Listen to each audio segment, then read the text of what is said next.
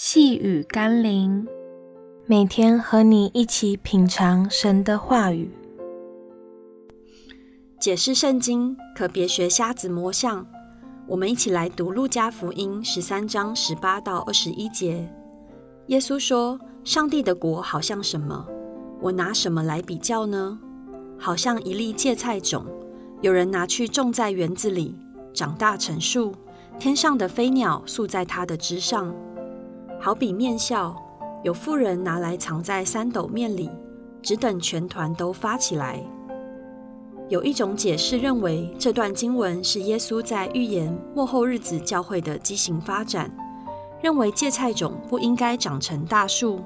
既然畸形长成大树，就会让预表魔鬼的飞鸟进入教会中，因为在撒种的比喻中，飞鸟预表为魔鬼。所以，那些发展成大型的教会，都成了魔鬼宿在其间的畸形教会了。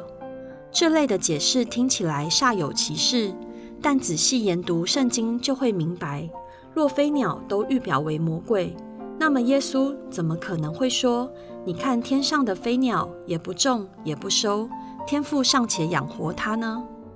不要以偏概全的错误解释圣经，那将使我们落入更多的迷惑。不敬虔，甚至使我们生命的根基毁坏、动摇。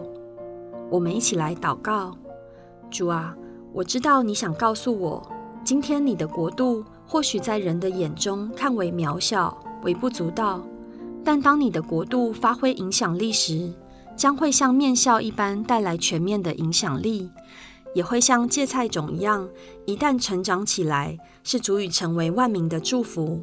成为人们心灵的栖身之所。深愿你的国度扩张成长。奉耶稣基督的圣名祷告，阿门。细雨甘霖，我们明天见喽。